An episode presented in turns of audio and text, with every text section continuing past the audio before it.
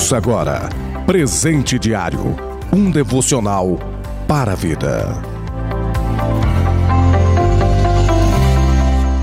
Nesta terça-feira, dia 26 de outubro, com a graça e a paz de nosso Senhor e Salvador Jesus Cristo. Plano de leitura anual da Bíblia, 1 Tessalonicenses, capítulo 5, livro do profeta Isaías, capítulo 23 e capítulo 24, e Salmos de número 116. O presente diário deste dia tem como título Recomendações aos crentes, baseado na leitura bíblica de 1 Tessalonicenses, capítulo 5 e versículo 16 ao 18. Regozijai-vos sempre, orai sem cessar, e em tudo dai graças, porque esta é a vontade de Deus em Cristo Jesus para convosco.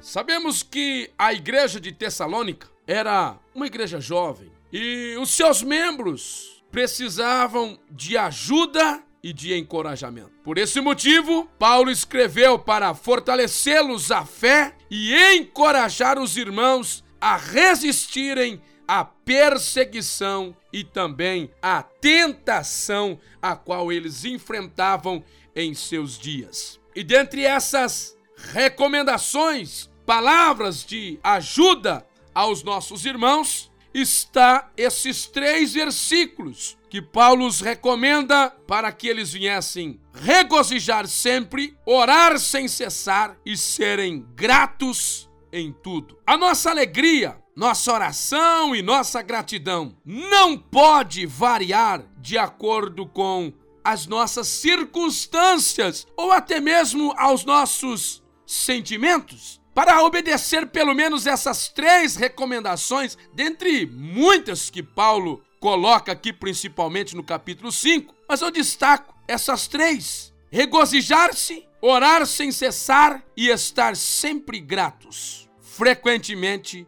isto irá contrariar as nossas inclinações naturais. Porém, quando tomarmos uma decisão consciente de fazer o que Deus nos pede, começaremos a ver todas as coisas à nossa volta por uma perspectiva um tanto diferente. É claro que nem em todas as situações iremos nos alegrar, mas eu preciso ter um coração sempre regozijando na presença do Senhor. A mesma situação, não teremos condições de estarmos sempre de joelhos, mas eu tenho condições de estar sempre com um espírito voltado para ao Senhor. E as minhas atitudes, elas irão demonstrar que eu tenho uma vida de oração. E é claro que também, em algumas situações de nossa vida, não teremos como agradecer, como agradecer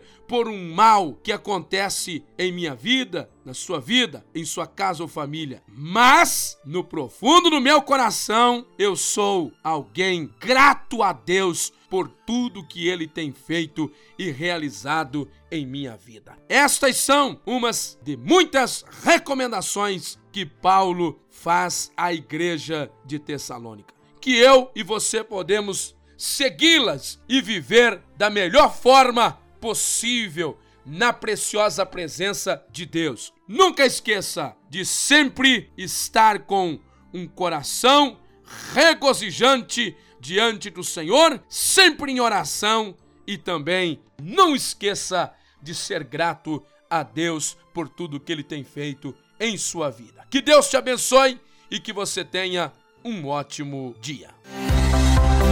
Você ouviu Presente Diário, uma realização da obra de Deus em Curitiba.